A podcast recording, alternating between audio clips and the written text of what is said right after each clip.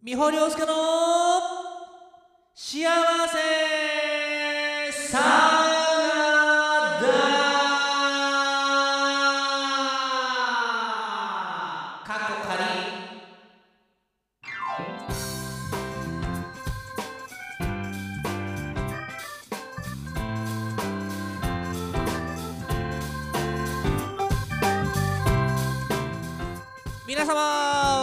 らっしゃいますでしょうか？美穂良介でございます。美穂良介は毎週木曜日8時からお届けしております。LINE ライブレディオ美穂良介の幸せサラダ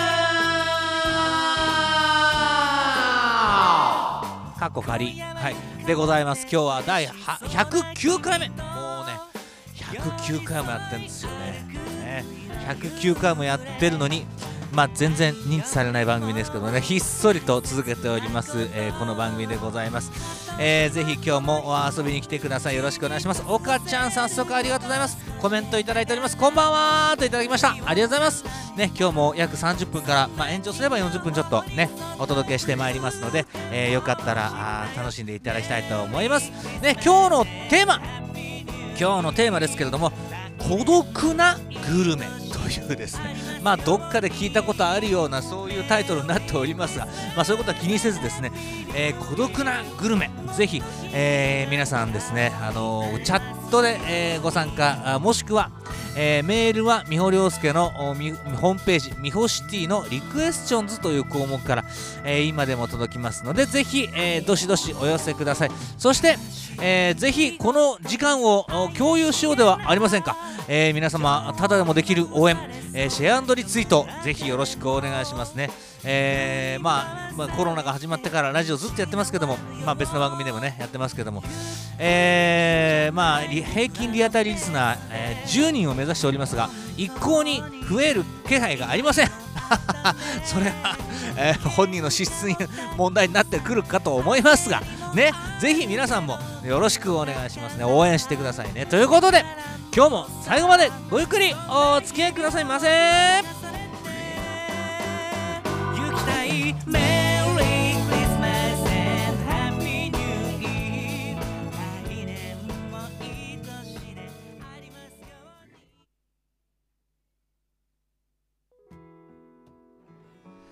さあ始まりました、えー109回目でございますがいかがお過ごしでしょうか。ね11月も19日になりました。もうあっという間に1月になりました。なんかねまあ今年は本当にスタートが、まあ、僕自身遅いですよ。でまあ元気に喋ってはいるもののなんかいまいち集中できない感じががしております年末からね。だから今年は本当にあの年賀状もあの失礼をいたしまして一切あのお送りすることができませんでしたけれどもですね。えーまあ、まあそういう年もあるかなと思いますね。一生に一度のこの年ですからね。まあ、毎日がそうなんですけれども、えーまあ、あのちょっとずつ、ちょっとずつスタートしていこうかなと思っている矢先でございますが、えー、あ、あつこ様、ありがとうございます。えーお越しいただきましてありがとうございます。えっ、と、生配信の方では通信が不安定と来ておりますが、皆様大丈夫でしょうか？聞こえておりますでしょうか？ね。えーまあ、この番組、あの、Spotify でも流れる予定でございますので、ぜひそちらでも楽しんでいただければと思いますけどもね。はい、えーよろしくお願いいたします。なんかね、ダメなのよ、いろいろとね。うん大丈夫かな？えー、っと、あのーなんかね、あのーはい、えーいろいろとね、俺の周りでね、通信がね、不安定になってることがあるんですよ。よくわかりませんけどもね。えーということで、今ちょっとつなぎ直しましたんでね、ちょっとどうなってるか分かりませんけれども、大丈夫かな？これで聞こえますでしょうかね？えー、まあ、今日のね、あのテーマでございますけれども、あのー孤独なグルメというテーマですけれどもね、えー1963年の11月19日、えー松重豊さんのお誕生日であります。松重豊さんといえば、腹が減ったというですね、あの名台詞で有名ですけども、これ、テレ東ってやってんだよね。だから、東京の方は知ってらっしゃるかもしれませんけども、それ以外の方はあまりご存じないかもしれませんけどもね、えー孤独のグルメというですね、大好きなドラマがありまして、えー、それから取りました、ね、孤独なグルメということでね、えー、一人で楽しみたい、えー、一人でこっそり行きたい。ね。まあ、美穂のライブも孤独なグルメに近いとこありますね。あのみんなでわーっと盛り上がろうよっていうことではなくて、もう皆さん、ねえー、もう一人でもう美穂の世界に浸りたいというお客様が多いのでね、なかなか、あのー、みんながお友達を連れてくるってことはないんですけども。ね、ぜひお友達連れてきていただきたいと思いますけれどもね、孤独なライブ、あつこさんね、まさに孤独なライブですよ、本当に。ね、明日、あの1月20日は今年初めてのワンマンライブでね四谷運転でのワンマンライブなんですけどもね果たしてどうなることやらという感じですけどもね、えー、ぜひあの足を運んでいただきたいと思います。孤独なライブならないようによろしくお願いしますね。はいということでねえー、まあまあ最初はこの気になる話題をちょっとねあのペロペロっとお話ししようと思いますけどもまあコロナはもういいかなと思ったんですけどもなんか発表されてる数字とえーと、この周りの今ねこの取り巻く状況がちょっと乖離してる感じがしますね。えー、この第8波にあって毎回言ってますけどもあの急にあのこの身近に広がった感じがあるんですけどもそんなさなかに今年の春にえっ、ー、とまあ病気の分類を5類へ2類から5類へ引き下げるという、えー、そういうあの政府の方針が発表されました。そして屋内でのマスクも強制的ではないとしなくてもえいいというような、あのー、流れになるそうです。なんかこれ本当によくわからないんですけどもそうしなければ経済回らないじゃないかっていう方がいらっしゃる。もう、マスクなんかもういいよっていう方、結構いらっしゃるんだけど、あの、何を根拠に、どういうことでというのが見えないですよね。だから、本当になんか、あのー、まともじゃない感じがするんですね。で、裏側を見てみると、えーと、ワクチン接種の期限が3月31日で切れるというんですよ。で、そしたら、だから、あのー、3月31日で、ま、ワクチン切れるから4月1日から、ま、マスクしなくていいよみたいな。もうコロナ終わりだよみたいなそういう感じらしいんですよ。じゃあね4月1日からマスクしなくていいんだったらもうしなくていいじゃん。って思うわけですよね。そこに科学的な根拠が全く見えないってところがですね非常にこの国怖い状況になっておりますね。まあ怖いといえばあの軍事費ですか？が、あのー、増額するというのがもうすでに決定事項、ね、それから台湾有事があることが決定事項のような報道のされ方をしていますけれども。いやそれってちょっとおかしいと思うんだよね。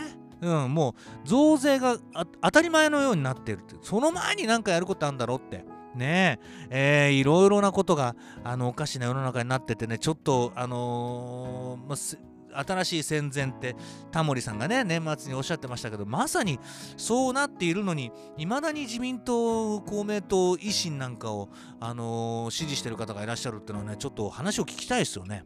ねと思いますけども、えー、どうなんでしょうか。ねで何？あのマイナンバーカードもあの岡山の備前市なんかはマイナンバーカードを家族中が持っていないと、あのー、その補助を受けられないようにしてる。それから学費もあの補助しないみたいなこう方針を打ち出しましたからね、危ないですよね。まあコロナからあのおかしな話になっちゃいましたけども、なんか今世の中がね、めちゃくちゃおかしいことになってるんですよ。ね、それに対して、なんかあのこうもう決定事項のような報道がされていますけれども、ね、で、なんか不祥事を起こしても誰も何にも責任取らないし、いやいや、普通のことですからみたいな、あのねかつて昭和の時代だったらみんなもうあの政治家辞めなきゃいけないような状況になってる人たちものうのうと暮らしてますからね。おかしいですよねと思いますけども。まあ意見には個人差がありますから、えー、皆様どうお感じになるか。ねえー、まああのツアーで行った山口県なんかであの自民党を批判をすると、まあ、今一番あの信用できるのは自民党だからねってなことを言ったりしますからね、あの、なんとも言えませんが、えー、え、ちょっと、あの支持してるんだったら支持してるからこそ、ちゃんと意見を言わなきゃダメだと思いますよ。ね、そう思います。はい。えー、そんなことはともかく、えーえー気になる話題いろいろあるんですけどもね。はい、えーというわけで、えーまずは明日は何の日？明日役立つかもしれない豆知識いきましょうね。明日1月20日です。明日、海外団体旅行の日ということであります。1965年、昭和40年、日本航空が JAL パックを初めて発売したそうであります。えーで、えーこの JAL パックのおかげで団体旅行、海外の団体旅行があのブームになったというですね、えーそういう日だということであります。海外海外団体旅行の日ね。それから、1184年、ちょっと遡りますけど、木曽義仲が撃たれて亡くなった命日ということでありますね。えー義経に撃たれた木曽義仲。もう謎の多い人ですけどもね。はい。えー手塚治虫さんなんかは、義仲はすごく乱暴者で荒くれ者のような、えー書き方をしていましたけれどもね。えー源の、静かでしたっけ？えっ、と、のね、あのーありますけども、えっ、と、淡路の戦いで、えー撃たれたそうでありますね。はい。えー、ということで、えー義仲の命日。そして、1976年、ヤマト運輸が宅急便サービスを開始した日だということでありますね。宅急便、本当にあの便利でありがたいですね。あの新潟の実家から米が送ってきていただいたりとかですね。あの母親なんかはすごいですよ。あのもうなんかね、あの携帯でこう、バーコードかなんかピッてやると、もう、あの俺の住所が、あのもう印字されて出てくるでらしいですよ。あの伝票に。ね、あのそんだけ送ってもらってるっていうね、あの未だに親のすねをかじりながら生きてる今日この頃でありますけれどもね。はい。えー、そしてお誕生日で言いますと、えっ、とね、1月20日はね、ミュージシャンのお誕生日の方が多いんですよ。えーまずは、1921年、作曲家吉田忠さんですね。はい。えーそれから、えー1930年、泉拓さん。ね。えー1931年、中村八大さん。ね。1952年、キッスのポール・スタンレー。えーそれから、えー1955年、ジ・アルフィーの桜井勝さんのお誕生日でありますね。はい。ねえ。あの、この間、あのーアルフィーのコンサートを見に行ったんですけどもね、すごかったですね。ね、60過ぎて、70近くなって、あれだけできるってのはね、すごいなと思いますね、本当に。で、ファンの方もやっぱりね、あの素晴らしいしね。アルフィは特に、あのファンのマナーがすごいっていうんで、あのその界隈では有名ということでね、えーやっぱりアーティストはファンに育てられるんだなと、ね、美穂のファンも皆さんあの熱く応援してくださってますけど、もうちょっと広げていただけたらと思いますんで、ぜひよろしくお願いしますね。何を言ってるのかよくわかりませんけども、あ、ようこさんが来てくれました。こんばんは、ありがとうございます。はい。えー、ということで、明日役立つかもしれない豆知識をお届けいたしました。えー、まあちょっとテーマの話しましょうかね。はい。えっ、と、孤独なグルメ、えーということですけどもね。まああのー昨日ね、ちょうど、あの目黒で、目黒のタイマタイムアウトというですね、あのー、権之助坂の途中にあります、あのーライブバーで、あの毎月1回、えービートルズ練習会というですね、えー日本一敷居の低いビートルズセッションセッション会のあの美穂ホストをやってるんですけれどもね、えーホストといっても特別な、あのーサービスをするわけではなくてですね。あのボトル入れなくても遊びに来れるホストですよ。はい。あのーやってるのバマバ回しですね。をやってるんですけども。まあ昨日はまた面白かったですね、えーミスターつながりということで。えっ、とウェイウェイウェイウェイミスタープストマンとかですね。あとはミーミスターマスタードとかですね。これはこれだけ抜き出してやるっての面白かったですけどもね。あとは Being for Benefit ミスターカイトとかですね。難しい曲をやりました。えー、まあそれであのーその前にね上のあたりでちょっと夕飯を軽く食べてから行こうと思ったんですけれども。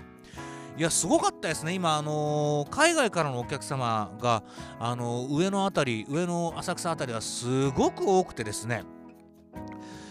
あの夕方6時ぐらいであのうなぎうな丼のチェーン店うなととがですねめちゃくちゃ並んでんですよ。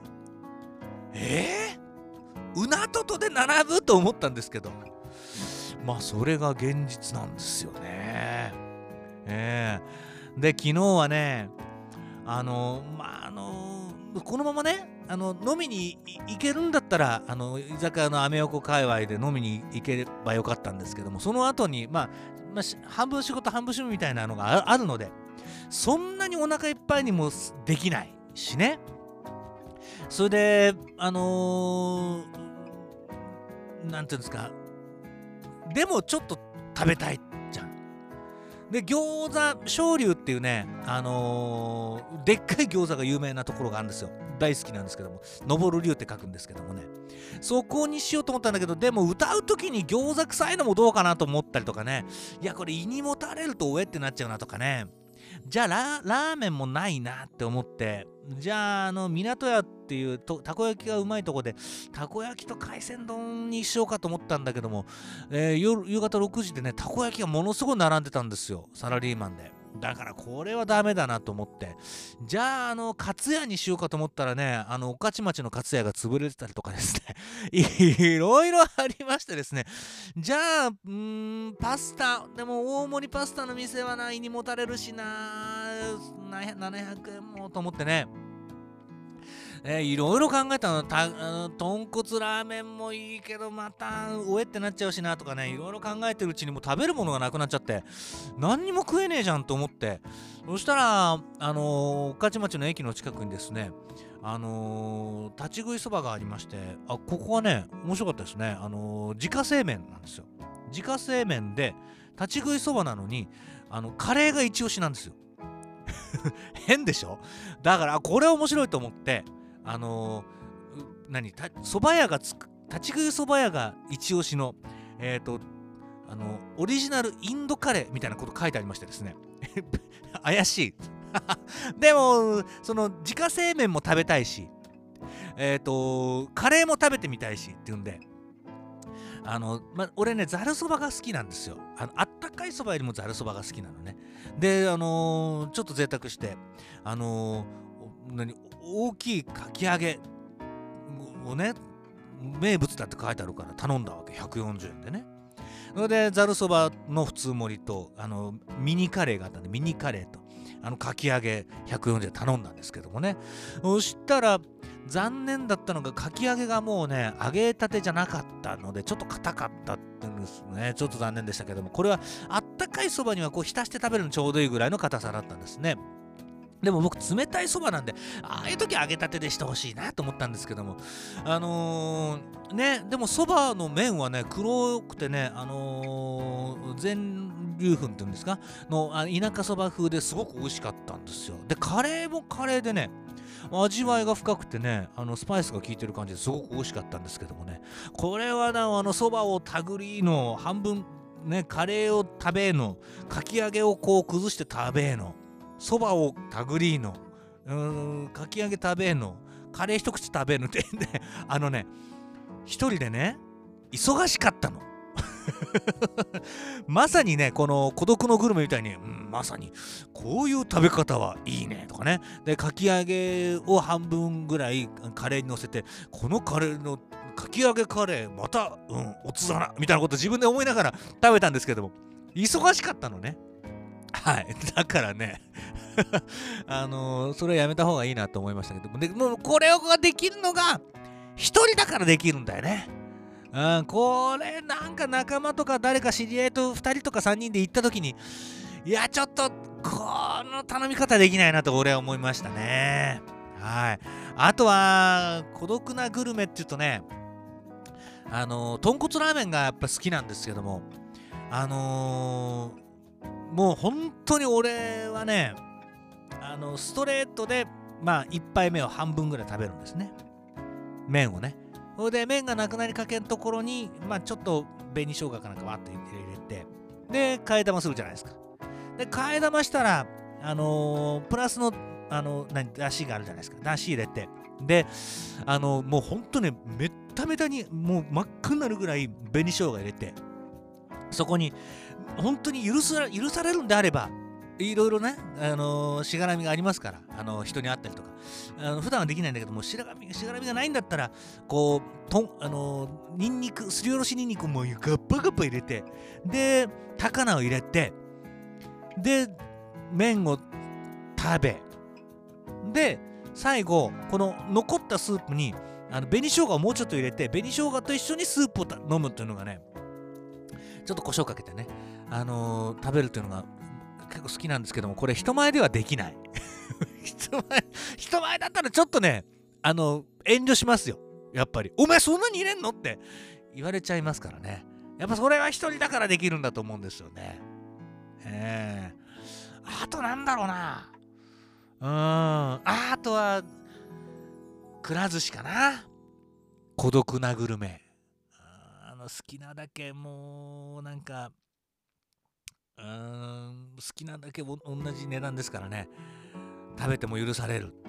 ええそれがもう結構幸せですよ、うん、なかなかいけないですよ。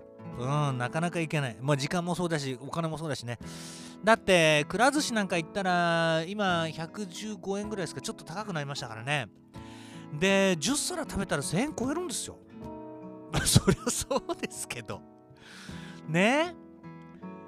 1000円超える食事ってなかなかできないよ。うん。だからね、外食もこ、こんだけ喋っておきながら、外食をあんまりしないわけ。それだったら、あのー何生麺買って家で茹でてあの麺つゆで食べた方がなんか好きなもん食えるなとか思ったりとかしてね悩んだあげく何も食わずに家に帰って一人で食うみたいなそういうことが多いわけですよ。だからあのー一人でこの外食をするとかねっていうのって結構ねあのー大事なの。うん。この一食であのー何後悔したくないと思っちゃうんですよね。うん。だからほんと悩みますよ。うん。だって600円とか700円出してさあこれ失敗だったなって思うとその日一日失敗ですもんね。そんなことない皆さん。ね。えで並んでまで食べたくないしな。うん。まああの物の試しでね食べ食べることはありますけれどもね。うん。あと今行きたいの孤独なグルメっていうとあの焼肉ライクですか。一回行ったことあるんですけどもね結構うまかったんですよ。まあ随分前なんでねあそこに行きたいな。でも家帰ってきてあの一人鉄板焼き用のあのなんかコロコンロみたいのをねもらったんですよね何年か前に。あれでね結構その自分の好きな肉を買ってきて一人で飲みながらねちょっとずつ焼いて食うとすぐお腹いっぱいなんですよ。でそれがねで酔っ払うとうとうとしたりとかねあのーするのがやっぱ幸せだったりするな。だから焼肉ライクもいいんだけど結局自分家が好きなのかもな。一人飯って言ったら。だって自分の好きな肉買ってきてさまあ片付け大変ですよ。酔っ払って寝ちゃったら翌日大変だしね。何やってんだ俺みたいな思っちゃうしね。うん。まあそれが孤独なグルメなのかもしれませんね。うん。でカレーなんか一人で食ってもね食ってもだって一人で食べてもさ美味しかったなと思うけどもなんか後でおえってなっちゃったりするのも嫌だしね。最近そのおえってなること多いんですよ。おえっぷってなっちゃうのがね。だからランチは特に気使いますよね。岡ちゃんからコメントいただきました。先日昼に一人で行ってくら寿司で安いうどんとお寿司3皿ぐらいで済ませました。あーあーそうですか。僕くら寿司でね麺類食べたことないんですけどくら寿司のうどんは美味しいのかな？あとラーメンも結構食べてる方いらっしゃいますね。うん。あれどうなの？寿司屋に行ってラーメンとかうどんを食べるとね負けた気がするんだよな。それでお腹いっぱいになっちゃうじゃない？どうなんですか？美味しいのかな？ようこさんそれは安い。岡ちゃんから美味しいよといただきました。あそう。今度じゃあ寿司食わずにラーメンかうどん食ってみっかな。うん。でもちょっとだって寿司屋に行くってことはお寿司を食べたくて行ってるわけじゃない。だから胃の中お寿司で満たしたいわけよね。なんなら。だからあえてその寿司にね麺類に行かないところがあるんだけどそこを我慢してうどんとかラーメンに行くところがやっぱりこれね今年の目標だな。うん一つ。ね。頑張りたいと思います。ね。ということで孤独なグルメまだまだ続きます。さあということで、えー、最近、えー、から始まりました。2週前から始まりましたね。えー、こんなコーナーでございます。勝手に CM はい、えー、勝手に CM ソングを作るというコーナーでございますけれどもね。あの皆さんから頂いたこんなあのー、ものの CM ソングを作ってよって仮にこんなものに CM ソングがあったらというので思いつきで作るコーナーでございますね。だから冒頭の思いつきあの弾き語りやめたんですけどもであのー、リクエストを、あのー、くださいって言っても来ませんはい、で先週岡ちゃんから全国のフォーク酒場の CM ソングを作ってくれっていう風にあったんですけどこれねあのちゃんと作らないとこういうのって失礼になっちゃうじゃない？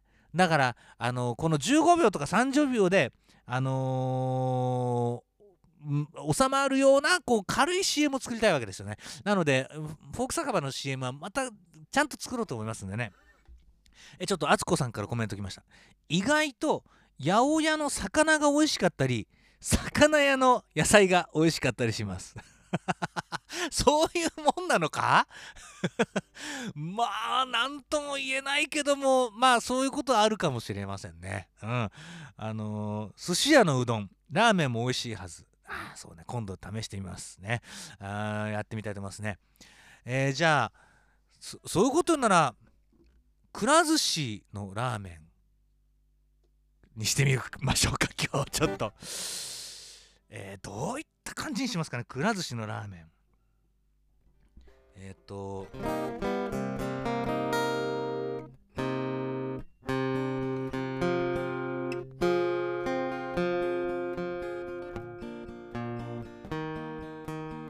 こういう風にしてみましょうかねちょっとね。くら寿司のラーメン。あみちさん、みほさんこんばんはといただきました。ありがとうございます。おお元気ですか？ね。えー、それでは、えー、ただいま、えー、CM 勝手に CM ソングのコーナーですけどもね今日はえっ、ー、とくら寿司のラーメンというのをちょっとやってみようか。な でうまくいくのか？全然今考えてないのよ、うん、だからやってみたいと思います。はい。それではちょっとエコー入れましてやってみたいと思いますね。はい。こんな感じかな？こん。こんな感じ？ちょっと全然こう入ってない。はい。やってみたいと思います。これ D、えーと、3カポの d マイナーだから、えー、DF かな？F, F マイナー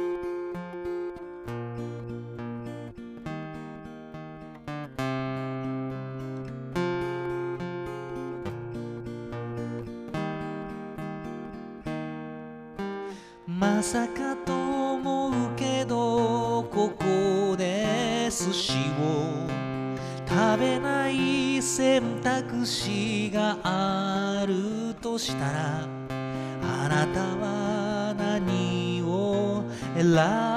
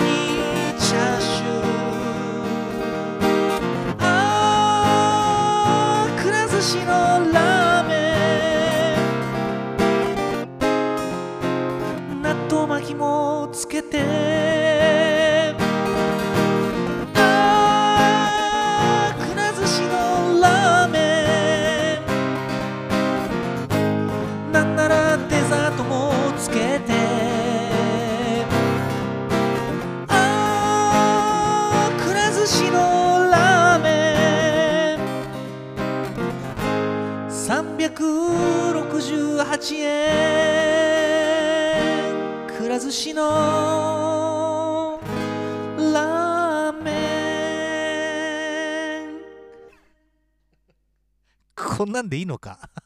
ねくら寿司のラーメン、えー、お届けしました。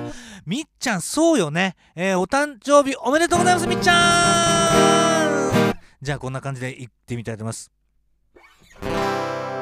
Happy birthday to you. Happy birthday to you. Happy birthday dear みっちゃん Happy birthday.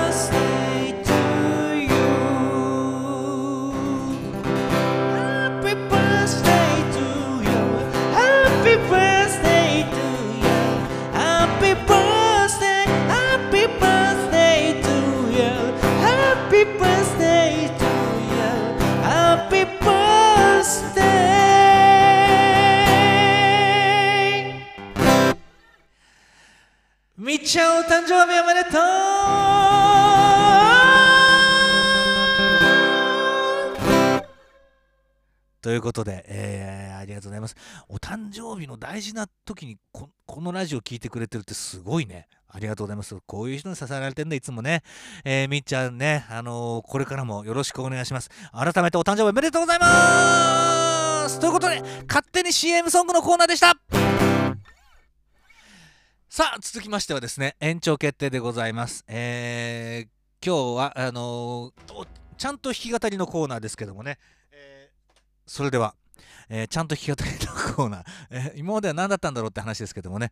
あのーまあ先ほどももう話題に上がりましたが明日は何の日、えーということで、えー明日、の中村八大さんのお誕生日なんですね。えーということで中村八大さんの曲を歌っちゃおうかなと思いますね。えーまああの時々ライブで歌ったりもしますけども。この歌すごくねおしゃれでいいんですよね。えーもうドラマティックな曲ですけどもね、えー水原ひろしさんがあのオリジナルを歌いましたけども、えーそれでは、えー歌ってみたいと思います。中村八大さんの明日お誕生日ということで「黄昏のビギン」やってみたいと思います。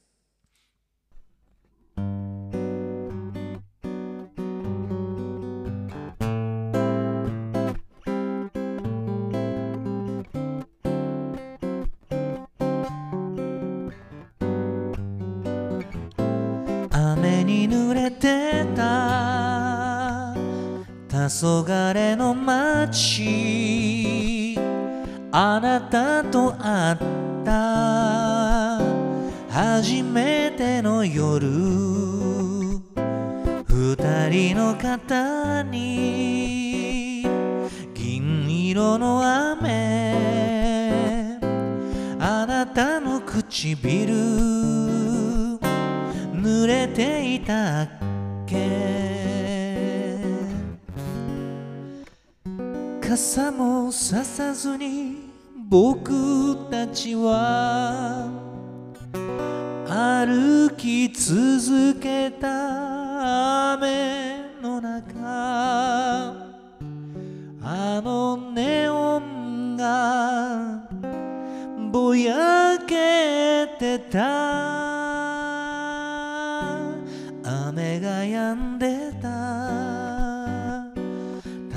黄昏の街。あなたの瞳に映る星影。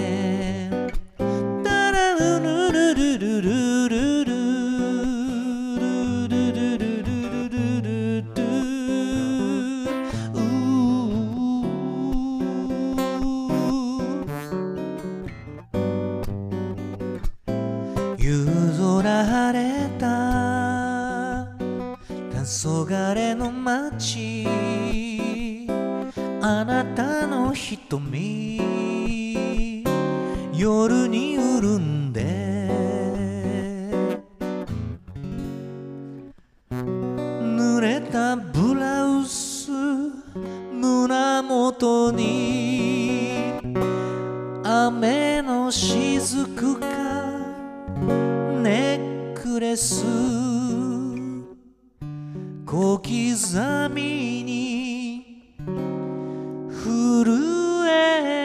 た。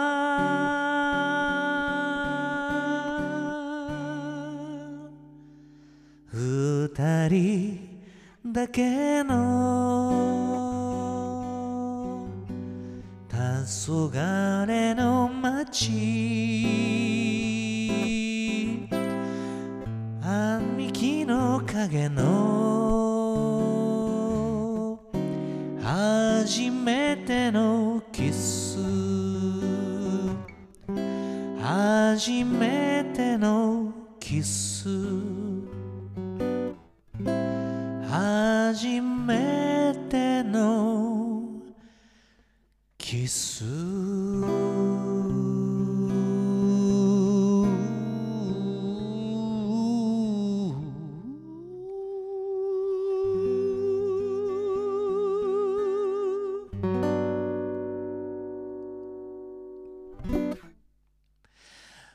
届けいたしましたのは中村八大さんのお誕生日ということで「黄昏のビギン」でしたまだまだ続くよありがとうございます。えーお届けいたしておりますね。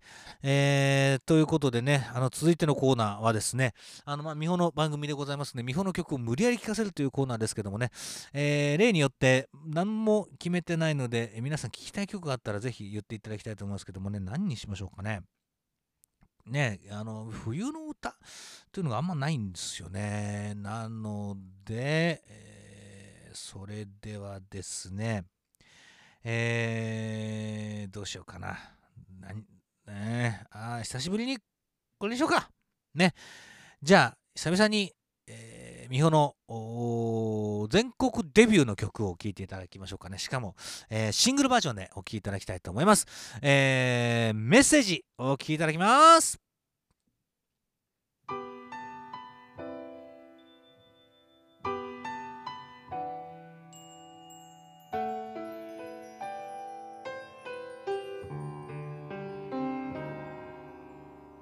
うつむいてばかりで得意の笑顔も見せられずにごめんばかりでごめんね。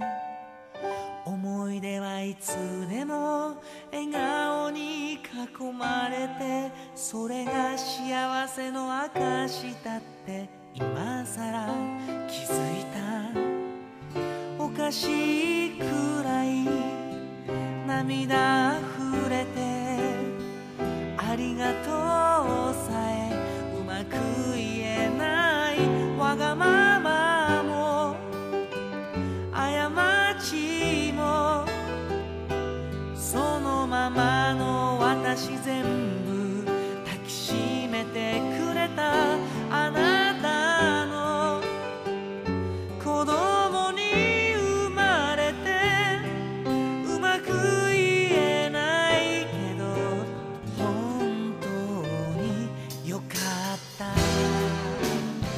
きいただいておりますのは美穂亮介の全国デビューの曲ですね「メッセージ」シングルバージョンでお聴きいただいております、えーなかなか最近ね、あのーライブでもこの曲なかなか歌うチャンスがないんですけどもね、えーまあいろいろ試しながらあ毎回ライブはね、あのーどうやったら楽しんでいただけるかとかね。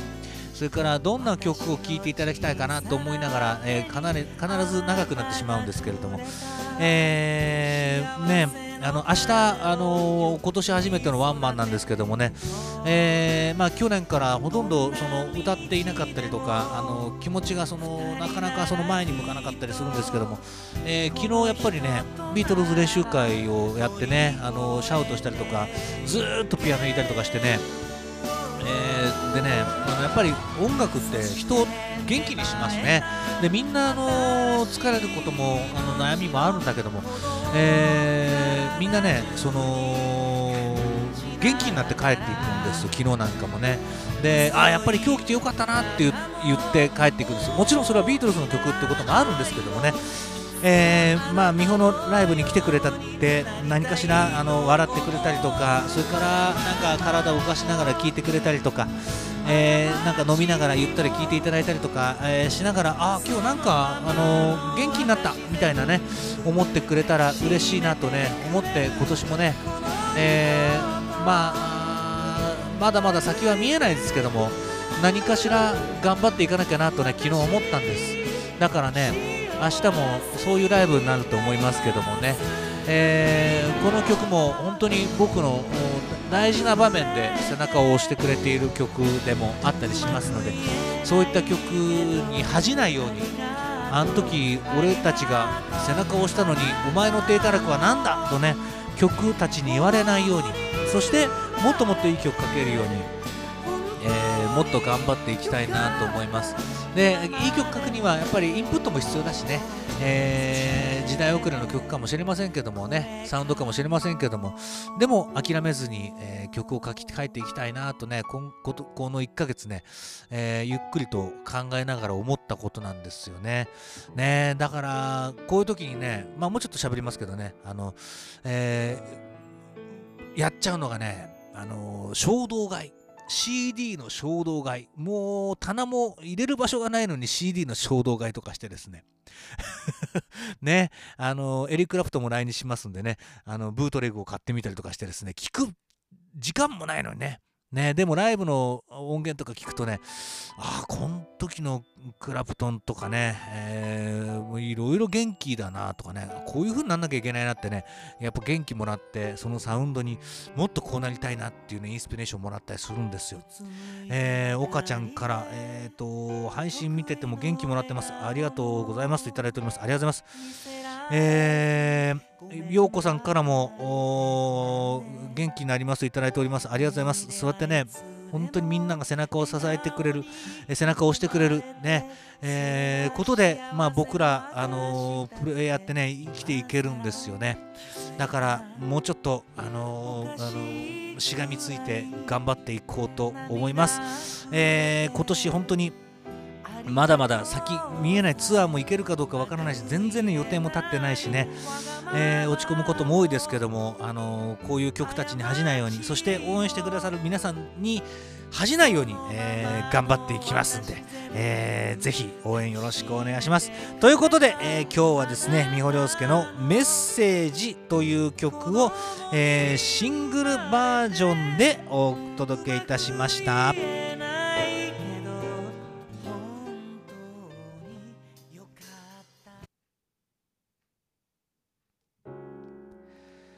さあということで、えー第109回目もですね、あのー無事にというか無事だったのか分かりません、あのー放送事故的なことも多かったですけどまあ毎度のことですね、えーお届けいたしました。ありがとうございますね、えー本当に、あのー周り中でコロナになったりする方が多いので、あのーぜひ皆さん気をつけていただきたいと思いますし今週末はなんか100年に一度の寒波が来るということでね、あのー寒いのは俺のギャグだけで十分ですから、え別の意味で寒波が欲しい今日この頃でございますけどもね、それも寒い。はい、あの、失礼いたしました。ということでね、え次回のお届けをいたします。あ、次回のお届けをいたします。何言ってんでしょうかね。もう、よくわかりませんけども、次回のご案内をいたします。次回は、えーと、一周飛びます。えーと、26日は初版の事情がありまして、ちょっとお休みをいただきます。えー第110回目はですね、えー2月の2日ということで、えーございます。えー2月の2日、ね、頭痛の日、えーということで、テーマ、あー頭痛い。でございます。ね、頭痛い、えー事柄、頭痛い。こと、ね、頭痛かったこと、ね、えーいろいろあると思いますので、ぜひメールをお待ちしております。みほりょうすけのホームページ、みほシティのリクエスチョンズという項目からお待ちしておりますので、よろしくお願いしますね。えーということで、明日、何度も言っておりますけども、明日、みほのライブがありますね。四谷運転での、えーワンマンライブですね。19時半からスタートいたします。ぜひご来場お待ちしております。まあ、金曜日でお忙しいと思いますけども、えーお願いいたします。しますで、まあ、あの一番安定してる Facebook で、あの生配信します。はい。だから来れない人は生配信見ていただいて、ぜひ応援していただきたいと思います。えっ、と、なかなかポストカードもお送りできておりませんけども、あのえっ、と、配信、えー投げ銭もぜひお願いします。えー、みほりょうすけのホームページから、えー配信投げ銭の方法がありますので、ぜひよろしくお願いいたします。ねまああのーいろんなことが話題になって、えーどんどん、あのー売れる人は売れていき、ね、売れない人はどんどん埋もれていきということになっておりますが、えーでもね、あの諦めずに、えもっともっといい音楽ってね、あのー何かなってことを追求しながら、えーやっていこうと思います。で、あのー本当に何度も言いますけども、え皆さんに楽しんでいただきたいなとかね、皆さんが元気になってもらえたらいいなというふうな思いで、あのいつもライブをやっていますんでね、あのまあ、あの一緒に楽しみながら、あの元気になれるように、えろしくお願いしますね。よろしくお願いします。何をよろしくお願いするのか分かりませんけどもね、僕も精一杯やってみたいと思います。ということで、えー本当に今日も寒かったですけどもね、明日以降また寒さがあのぶり返す、ぶり返したのもおかしいですけども、えーですので、えー風邪、えーひかずに、えみんなで頑張っていきましょう。え皆さんから応援してるよ、頑張れ、みほりおすけといただきました。ありがとうございます。頑張っていくよ。ね、えー配信でも、ライブでも、え元気にお会いしましょうね。今日も最後までお付き合いありがとうございました。お相手はみほりおすけでした。えー、千住 P さん、めげずに頑張れといただいております。めげずに頑張る。じゃあまた元気にお会いしましょう。ありがとうございます。幸せ